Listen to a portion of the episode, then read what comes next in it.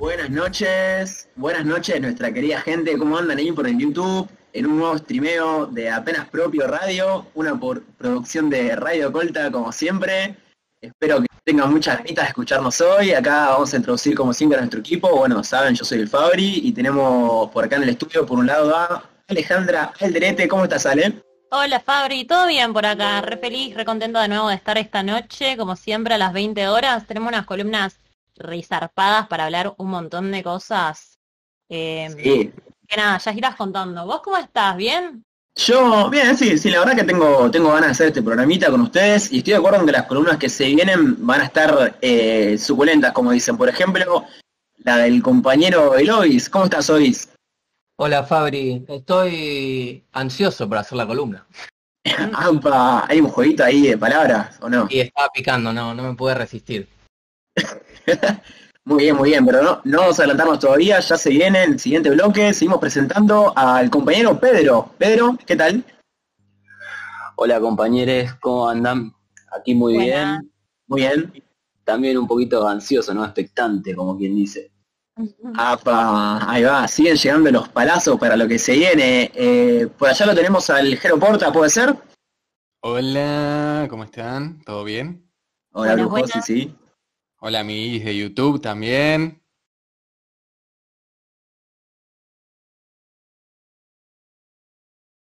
Sí, sí, sí, siempre recordemos saludar a nuestro querido público, que recuerde que puede ir comentándolo en los comentarios de YouTube, justamente, que lo vamos a estar leyendo para participar en el programa.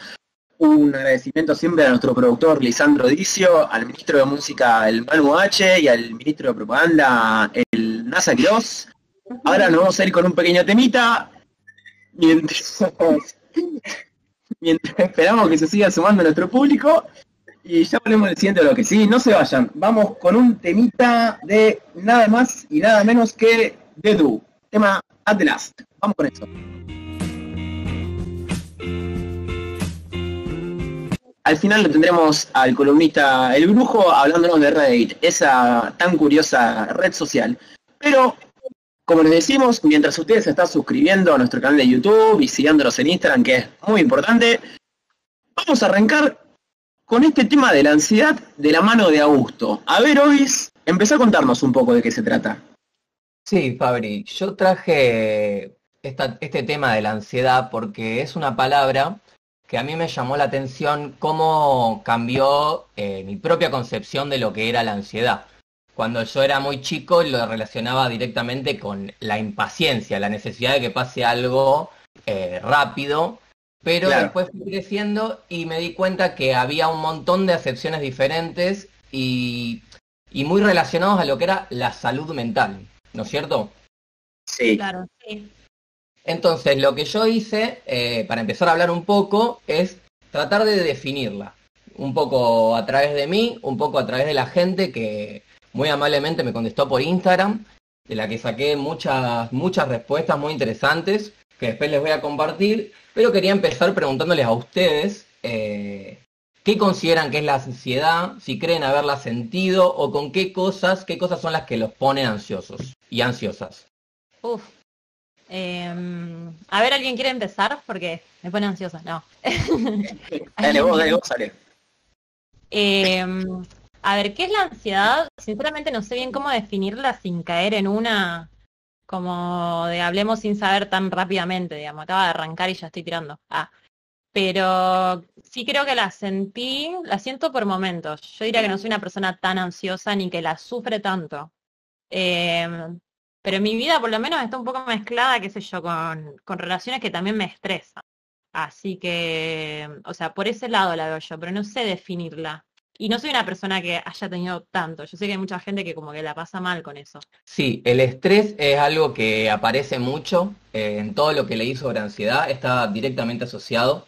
Perdón, antes de que me conteste Fabri, eh, me olvidé de decir, quiero invitar a que entre al piso Pedrito Capielo, que es un estudiante de psicología avanzado y tiene una mirada sobre la salud mental muy interesante y esperemos que pueda hacer su aporte. ¿Estás ahí, Pedro? Hola chiques.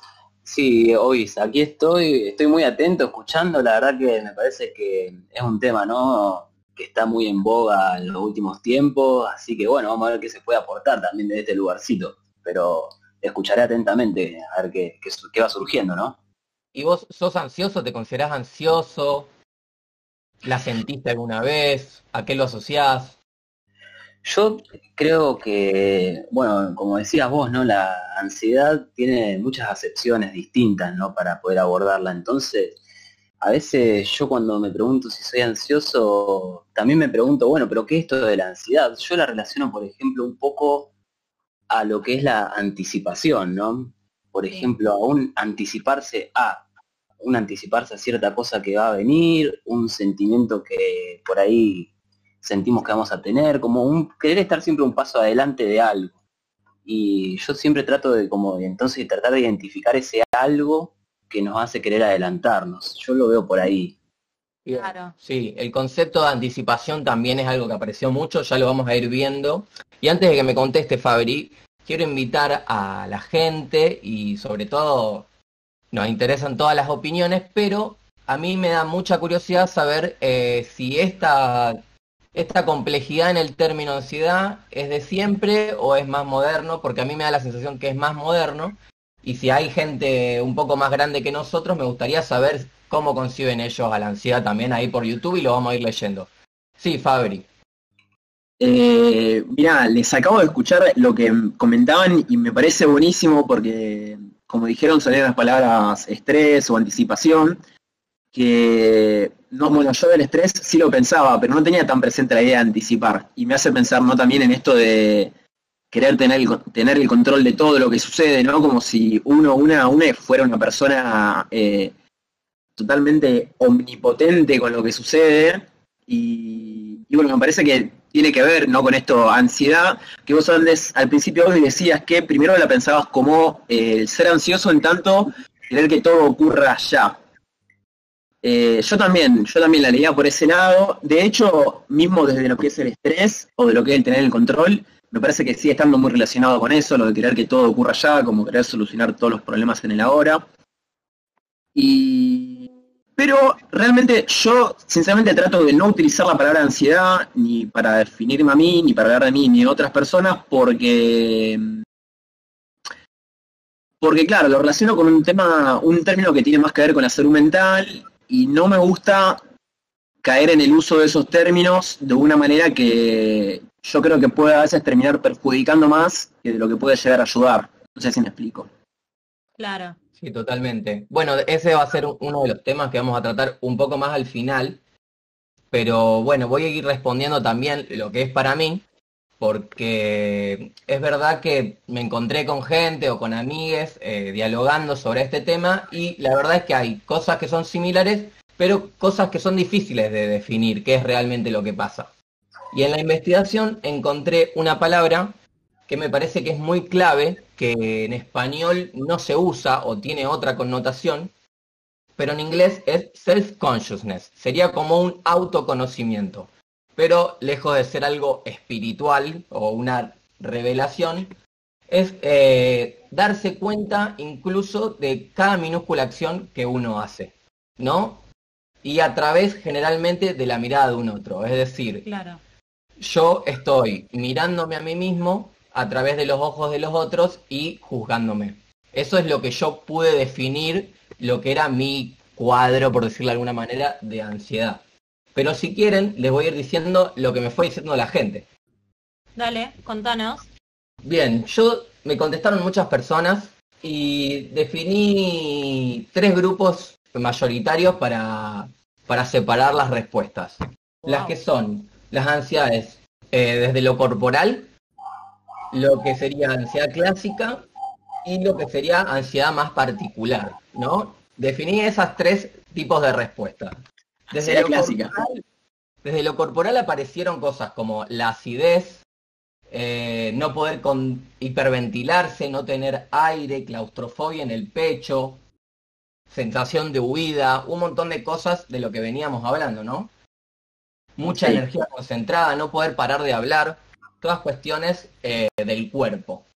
Después, en la ansiedad más clásica aparecieron eh, lo que veníamos hablando al principio, que era esta sensación de apurarse, estrés, nerviosismo, impaciencia, falta de tolerancia al tiempo, falta de claridad por no tener tranquilidad, necesitar inmediatamente algo, o cuando estás acelerado por algo que va a pasar. Eso es lo que la gente me fue contestando, ¿no?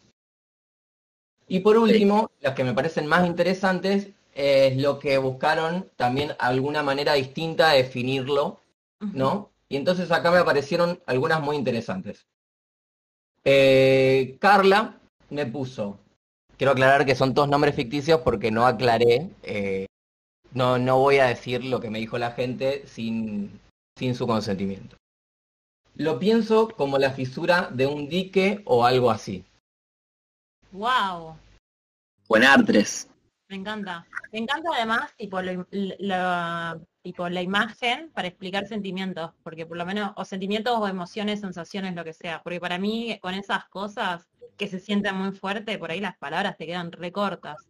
Sí, también esta idea de que a veces eh, lo que hablábamos antes de querer controlar todo, eso implica que tal vez una mínima fisura ya nos desbarajuste, ¿no? Y para mí un poco la, idea del dique es esto, ¿no? una fuga que, se amplía, ¿viste? Y que te abarca todo y que te toma tu estructura y, y te derrumba en un punto. Claro, a mí hoy, si me permitís, se me acaba de ocurrir dentro de, esta metáfora, que es súper poético y metafórico, digamos, me hizo pensar en claro, digamos, esta persona que habla de la fisura en el dique, eh, digo, digamos, está realmente queriendo poner un dique a esto que le está pasando, ¿no? Y, esto que decías, bueno, el control justamente es como la idea de que querer controlarlo es lo que hace que exista la fisura, digamos, y cuando aparece la fisura es que la empezamos a ver. Y no me quiero alejar mucho, pero me hizo pensar en, el libro de Siddhartha, que sé que algunos lo, hemos leído, a la gente que nos está escuchando se lo recomiendo, que Siddhartha al final termina mirando al río, y es ese fluir del río lo que le da... Eh, la paz, si quiero, la calma, o lo que le da la vida, como una mirada contrapuesta a la idea de ponerle un dique a este río que está fluyendo. Eso. Claro. Jero, ¿querías decir algo? Sí, sí, em, es que cuando dijeron lo del dique se me ocurrió mm, algo, pero ahora cuando Fabri dijo eso, se me ocurrió otra cosa, como igual también esto que decís vos de ponerle un dique eh, a eso, es como, se me vino a mí a la mente el sticker ese que dice ya fue, que fluya y es como un tsunami que se le viene encima, como tampoco a veces es tan simple como mirar el río. Y con lo del dique, me pasó que yo pensaba en la ansiedad también como una manera así como de anticipación y de pensar como un miedo, em, como con algo del futuro, ¿no? Como algo medio pesado, potente, pero que siempre, que siempre está a punto de concretarse, pero no sucede. Entonces yo siento que es en cuanto al dique, sería como un dique que siempre está a punto de romperse, pero nunca sucede. Entonces también eso me parece que es medio lo terrible. En algún punto el miedo a la fisura, si lo pensás desde ese lado, a la fisura del dique, siendo que siempre está el dique, ponele ahí. Bueno, esto está buenísimo, vale, que decís, porque después me llevó una respuesta que me pareció muy interesante, que dice, sentimiento de angustia por no saber cómo resolver un problema que en parte me genera ansiedad. ¿No? Es como este miedo a la fisura que me genera la fisura, justamente, anticiparme a la fisura como una especie de, boicot también. Y creo que tiene algo de, no poder, eh, no lograr estar en el presente, ¿no? Sino tener la cabeza puesta en el futuro o en el deber ser o en el cómo me gustaría que sea y no poder habitar este presente y transformarlo. Sí, Fabri. Sí, justo de la mano de lo que vos estás diciendo es el comentario que nos hace Paula en YouTube, que nos pone, ansiedad para mí es estar pensando miles de cosas al mismo tiempo, generalmente a futuro, mientras estás haciendo cosas en el presente, todo junto, muy tormentoso. Muy buena palabra esa, tormentoso también. Muy buena palabra. Sí, sí, sí, sí. También Lepra estaba comentando en YouTube y decía, Oli, para mí la ansiedad en su máxima potencia es no poder salir de mi cabeza al punto de que ya no registro al otro. Una locura, está muy bien. Ah, bueno, bien. Sí, sí. Bueno, acá alguien mucho menos metafórico me, puso, la ansiedad para mí es querer cabecear paredes. ¿No? Muy, muy en línea lo que decía Laura, es eh, justamente no poder evadirse también de lo que uno está pensando. Claro. Bien, Después tenemos respuestas un poco distintas para que pensemos otros puntos de vista. Me contestaron, la ansiedad es casi todo lo que no sea dormir. No necesariamente se padece, a veces se descarga eléctrica alegre. Y ahí se nos abre un panorama nuevísimo. Ah, buenísimo. Claro, yo cuando pensaba eso, eh, yo dije, uff, esto de querer anticiparse y de tener como querer planear las cosas, es algo que me pasa pero que no lo padezco. Y, eso era como lo que me generaba un poco de duda. Ahí cuando estuvieron hablando un toque, ¿no? Porque por ahí yo tengo esto de plantearme problemas y resoluciones a futuros problemas y un poco enroscarme con esa, pero sin padecerlas, tipo, como por las dudas, ¿viste? Eh, y es loco, o sea, no había pensado la ansiedad como algo que no se padecía tanto. ¿Vos, Pedro, tenías algo para aportar? Yo estaba pensando que estaba muy bueno esto de, de la recolección que hizo en su investigación Augusto, ¿no? De, de buscar diferentes definiciones de ansiedad, porque me parece que hay algo que sintetiza un poco todas estas, y es que esto lo escuché también de un psicoanalista de acá de Rosario, que lo recomiendo porque la verdad que tiene una muy linda capacidad de transmitir, que se llama el doctor Chinaski. Y bueno, él decía que ante todo la ansiedad es una palabra.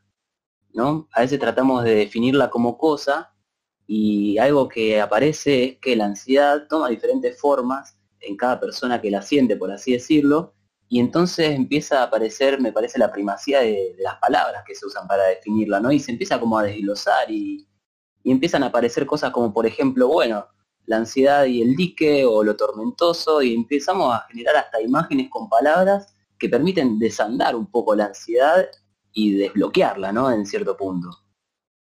Sí, totalmente. Aparte hay algo de, de unificar todo un montón de cosas a una sola palabra que me parece que en un punto es perjudicial, ¿no? Porque tal vez uno Claro, eh, empieza, yo creo que te podés incluso empezar a sentir cosas eh, que tal vez no sentías de esa manera simplemente porque crees que encontraste una definición exacta a lo que vos te pasa, ¿no? pasa Sí, un montón. Está buenazo eso, porque con esto de las palabras quizás eh, es más adecuado, no sé, para una mesa, si hablamos como una mesa y la definimos, no hay tanto problema como eh, si tratamos de definir la ansiedad como lo que dicen ustedes, ¿no? Porque también pienso que mm, también puede aparecer nuevas cosas, como esta como acepción positiva que yo jamás le hubiese dado a la ansiedad. Eh, no sé, qué decías vos, Ale, por ejemplo, que para vos no, no sé, como que no resulta tan grave o directamente no resulta grave. Eh, Claro. No sé, a mí me da mucha ansiedad, ponele, eh, antes de dormir. Generalmente como que me acuesto y ahí empiezo, es como uno de mis momentos también bastante ansiosos. Entonces nunca pensé como en poder darle un, no sé, una acepción positiva. Claro. Ahí, Fabri. Sí, a mí recién escuchándolo al brujo y con lo que venía diciendo eh, Pedro, que comentaba el psicoanalista este de Rosario, yo venía pensando en esto, ¿no? Bueno, que de repente aparecen tantas definiciones y, todos se engloban en lo mismo que es la ansiedad, pero estamos hablando de personas que cuentan cuestiones muy diferentes que les están pasando, digamos. Si bien hay un poco una línea yendo a esto de la tormenta de los pensamientos, nos están contando cosas muy variadas y empezaba a preguntar acerca de, las virtudes o de los, los peligros que puede llevar a peligro, por una palabra muy fuerte o no, que puede llevar a englobar todo en una sola palabra. Y me hizo pensar en que, bueno, si vamos a hablar de la ansiedad, quizá podríamos hablar más bien de las ansiedades, si es que queremos tomar este término, ¿no? Para no, no enfrascarnos. Sí, sí, sí. Está bueno eso. Sí, eh, ponele, a mí me pasaba mucho, voy a ser súper autorreferencial, perdón a todos, pero me pasaba que yo a veces cuando iba a terapia llevaba esta palabra ansiedad o palabras como autoestima y, y mi psicoanalista lo que hacía era sacarme de esas definiciones, ¿no? Tratando de buscar eh, otro tipo de expresión, porque me parece que ahí es lo que decís vos, Fabri, las definiciones me... eh, tal vez tapan lo que vos realmente querés decir, ¿no? Cuando podemos unificar todo en un trastorno, por así decirlo. Bien, y sobre eso, eh, si hay un, un gremio que unifica cosas, ¿no? Es la ciencia, ciencias duras, la medicina. Entonces, eh, más allá de las definiciones que dimos de la gente y que pudimos dar nosotros, de lo que significa para nosotros, traje lo que significa para la psiquiatría, ¿no? Y entre muchas otras decidí recortar lo que son el trastorno, lo que es lo que es llamado trastorno de ansiedad generalizada y trastorno de ansiedad social. Y lo voy a leer rápidamente. Las personas que padecen de ansiedad generalizada experimentan miedos y preocupaciones persistentes no específicos, muy focalizados en asuntos cotidianos. No es como que eh, me parece que se refiere a cuando algo en particular, una situación, te, te desbarata, digamos, y te pone en una situación odiosa. Y después, el trastorno de ansiedad social, con el que yo más me identifico, de hecho, también conocido como fobia social, se caracteriza por un temor intenso, crónico y persistente temor, acompañado de conductas de evitación a ser juzgado, avergonzado, humillado o hacer el ridículo en situaciones de interacción social. Wow. ¿No? Y entonces acá entramos en una que es complicada y que es un debate bastante amplio, que es eh, cómo nos tomamos estos diagnósticos, ¿no? ¿Qué pasa cuando una persona va al médico, al psiquiatra y le dicen, no, a vos lo que te pasa es esto? Y lo que a vos te está pasando es que vos tenés un desbarajuste eh, hormonal o químico eh, o falta de neurotransmisores o exceso de neurotransmisores y esto se puede corregir de tal o cual manera. ¿No? Por favor. Entonces, lo que venía a traer acá también es una droga muy común en el trato de la ansiedad, ¿no? Que es el clonazepam, el ribotril.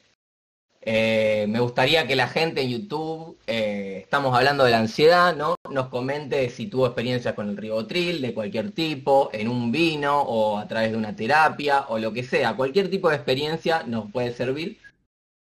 ¿Sí? Y entonces yo le quería preguntar a ustedes eh, qué posición toman o qué les parece la medicalización de este tipo de, de situaciones o de trastornos, por decirlo de alguna manera, o del enfoque que tiene eh, la medicina o la ciencia en cuanto a estas cosas, ¿no?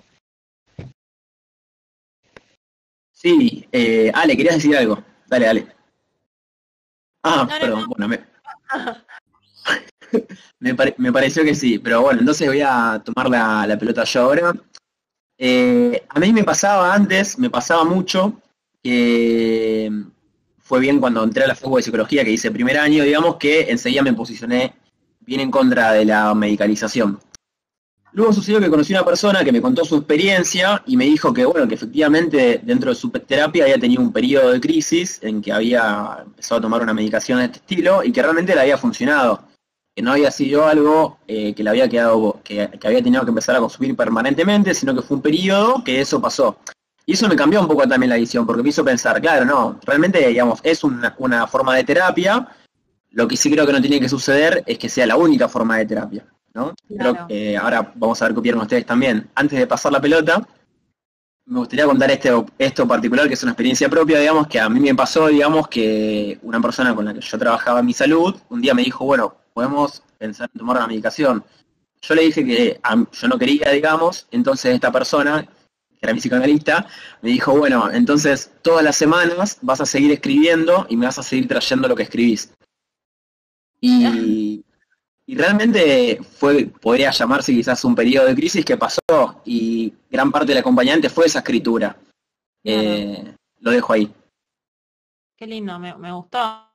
Me gusta además ese trade-off, tipo agarro uno u otro, tipo drogas o un cuaderno, cuaderno. Ah. Eh, Respecto a la medicalización, yo sinceramente no tengo tipo así como una postura tan tomada, porque yo siento, por, por leer algunas experiencias o por, no sé, algunas situaciones ahí medio cercanas, que mm, por ahí es necesario, es súper necesario, porque no sé, qué sé yo, no sé bien por qué, digamos, hay alguna cuestión ahí más científica que lo explica y que hay situaciones en las cuales está bien medicarse porque la salud mental también tiene que ver con, o sea, es salud, digamos, por algunas otras cosas, o sea, hay un punto en el que puedes llegar a estar tipo, no sé si decirlo enfermo, me corregirán las personas que estudian psicología, pero también hay un riesgo que, que, que, me parece como, no sé, bastante sacado, que yo creo que en Argentina igual no está tanto, pero en otros países sí, y por ahí algunas eh, personas se acercan, digamos, que es como de medicalizar Casi que porque sí, yo me acuerdo de la experiencia de una amiga que fue, tenía que ir a un psicólogo, psicóloga por la obra social, le hicieron tipo una entrevista para saber si iba con quién, lo que sea. Y estuvo 15 minutos hablando y le dijeron, no, vos tenés depresión y vas a tener que tomar esto. Y mi amiga salió de ahí llorando porque, o sea, le pareció una locura, o sea, no, era como, no sabía que yo estaba tan mal y todas como diciendo, no, o sea, no, no te pasa, no estás tan mal. Y fue otra psicóloga y ni en pedo tenía esa opción, digamos, charló, qué sé yo, que estaba aquello, ni siquiera estaba en la peor de la peor de la peor, digamos. Eh, y nada, frente a eso medio que, no sé, hay que encontrar el límite entre estas cosas, digamos. Para, mí no es nada liviano, pero tampoco es como decir que estoy en contra. Sí, me parece exageradísimo eh, estar en contra cuando, eh, nada, bueno, yo conozco mucha gente que, que le ayudó mucho, hay situaciones que son muy críticas y, y el malestar es tan grande que realmente que el dolor se vaya eh, paulatinamente gracias a un fármaco, nada, me parece que no vale la pena estar en contra. Sería muy, muy extremista. Bruno, ¿querías decir algo? Sí, eh, en la misma línea más o menos que venían comentando, ¿no? Esto de, que hay una creciente medicalización y, por ejemplo, en las definiciones que vos leías recién que pudiste rescatar de la psiquiatría, como que bueno, también existen no tabulaciones enormes para estas pequeñas y distintas ansiedades que en un momento de la definición decía, ¿no? De la vida cotidiana.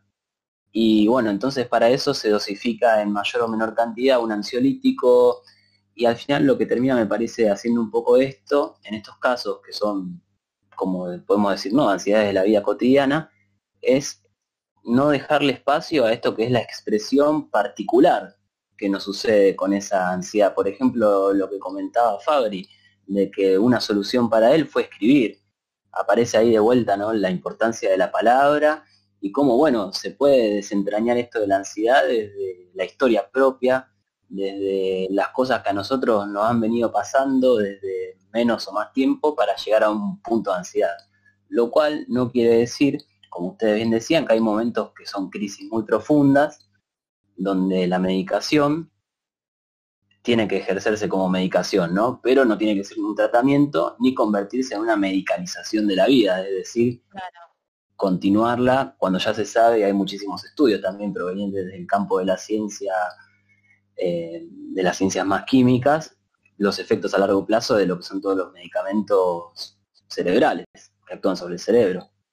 Sí, para mí eh, también el enfoque biológico, tal vez, de, tratarlo como si fuera una enfermedad con predisposición genética o un desbalance químico, me parece que le atribuye demasiado a la biología de cada individuo cuando la vida es muy compleja y hay un montón de un montón de situaciones en la vida que, que nos liberan y nos vuelven a meter en la ansiedad también, ¿no? Como también plantear a veces, qué sé yo, ser infeliz te puede dar ansiedad, tener mucho estrés, tener un montón de trabajo, eh, no llegar con nada, viste, estar viviendo, no sé si necesariamente termina siendo una cuestión biológica, porque si no me parece que sería algo mucho más simple, que no vale la pena ni discutir.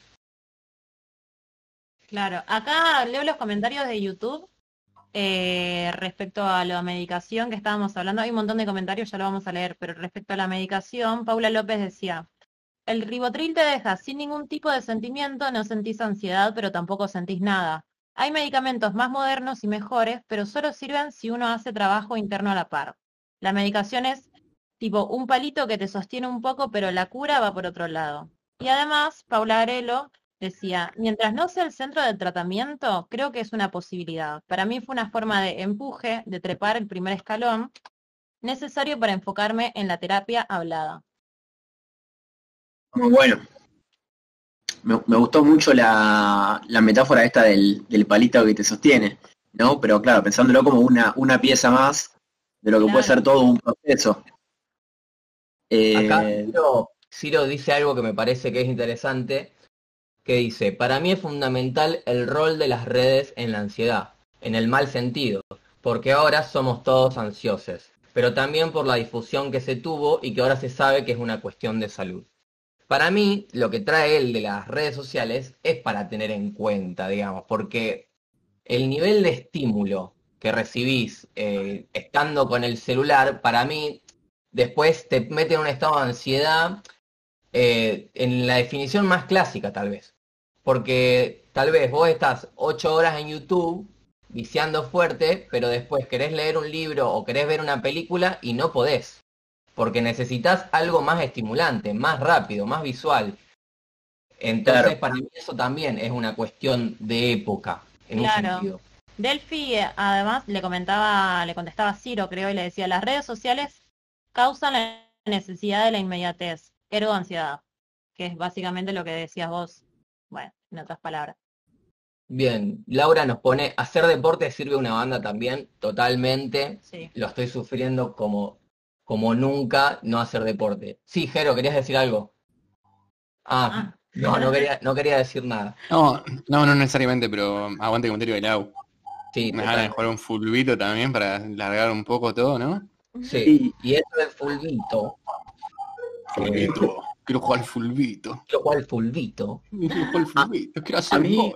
Alberto, Antes de que- Ah. antes de que esto, antes de que esto se vaya por la rama del fulbito, eh, me gustaría decir, eh, perdón, antes de leer el comentario de Manuel, porque parece que se viene interesante, como todos claro, dice, coincido ampliamente con Pedro. La mediación y análisis de la palabra es nuestra mayor herramienta. Los casos en que la medicación está mal prescribida generan más daño que beneficios. Eh, ya dirá Pedro que piensa, a mí me parece que está muy bueno el comentario, que es muy acertado. Yo a donde quería dirigirme es un poco al, al comentario que, que traía Gusto, y uno de los comentarios que hubo por acá, y que va de la mano de lo que dice Laura de hacer deporte, es hacer en las redes sociales. Esto de eh, mucho consumir placer instantáneo, digamos, ¿no? Es como consumir placer en polvito y diluirlo en agua y te lo tomás y así estás disfrutando, como si fuera algo inmediato y súper potente. Y a mí me parece que la vida se trata más de otras cosas que tienen más que ver con los procesos, ¿no? Por ejemplo, los procesos son los deportes, los procesos son las palabras, los procesos son las cuestiones artísticas, ¿no? Poder tomarse la vida más como, como un camino, si se quiere, es como dice Fito que dice, lo importante no es llegar, lo importante es el camino, ¿no? El proyecto, que el proyecto no sea tener el producto de lo que estás haciendo, sino que el proyecto sea el proceso, el trabajo, el ser vos mismo, digamos, en ese momento que estás haciendo eso que lo haces porque se supone que te gusta. ¿Qué es que Bien. dicen? Para mí es- está muy presente esa cuestión del proceso, como eh, visualizarse con el objetivo eh, te anula el disfrutar el proceso o hacer el proceso y llegar capaz a donde vos querías llegar, pero sí, sí, definitivamente contribuye. Bueno, y ahora leemos un poco más de los comentarios que habían puesto, que estaban hablando sobre lo que es la ansiedad. Primero, Ciro le decía a Lois eh, que es el Durkheim de la ansiedad, y le manda Ois corazón. No sé quién es Durgen, Ay, ay. no sé quién es. Habla del bien. suicidio. Eh, a ver cuáles comentarios. Este, la ansiedad no poder controlar la velocidad de los pensamientos, están por delante de mí, decía Delfina Claveri. Maxi preguntaba, Maxi Peralta, ¿a ustedes no les pasa que esa ansiedad termina paralizando? Que es un poco lo que hablábamos también. Bueno, en definitiva nos quedan, eh, es un tema muy complejo. Eh, nos faltó tocar un tema que es eh, la salud mental en pandemia, que tiene mucho para hablar, pero vamos a dejarlo un poco para después, porque ahora en el siguiente bloque vamos a tener eh, algo que no se hizo nunca, ¿no? Único en la historia de la radio, que es un consultorio emocional, donde ustedes y ustedes van a poder dejar sus comentarios acá y nosotros a través de la mirada crítica de este estudiante de psicología vamos a poder resolver todos sus problemas. O intentar, Los resolveremos. o intentaremos. Bueno, muy bien. Eh, Pedro, dale, dale, Pedro. ¿Qué ibas a Un decir? A ver. poco, un poco pretencioso, pero acepto el desafío, acepto el desafío de, de poder también coincidir, como dijo Manu ahí en los comentarios, de hacer mediar un poco la palabra, ¿no? En todos los problemas. Vamos a ver qué pasa. Palabra, vos. Yo quiero aclarar algo, si eh, recibimos respuestas por Instagram que ya vamos a ir tratando, si alguien quiere decir algo y no quiere decirlo con su nombre, también nos puede hablar por el Instagram y de paso nos pega un follow, arroba apenas propio radio. ¿Sí? Ahí va. Así que ya saben, sigan mandándose, mandando comentarios, sigamos participando. A la gente que nos está escuchando, por favor no se olviden de suscribirse, de darnos me gusta al video, así se enteran de los próximos programas. En el canal pueden ver los episodios pasados. La verdad que este bloque estuvo buenísimo, lo tengo que decir. Yo lo he disfrutado mucho, espero que ustedes también. Ahora vamos a ir a una pequeña pausa y en el siguiente bloque vamos con ese consultorio al que venimos hablando. Ya mismo va a sonar Happy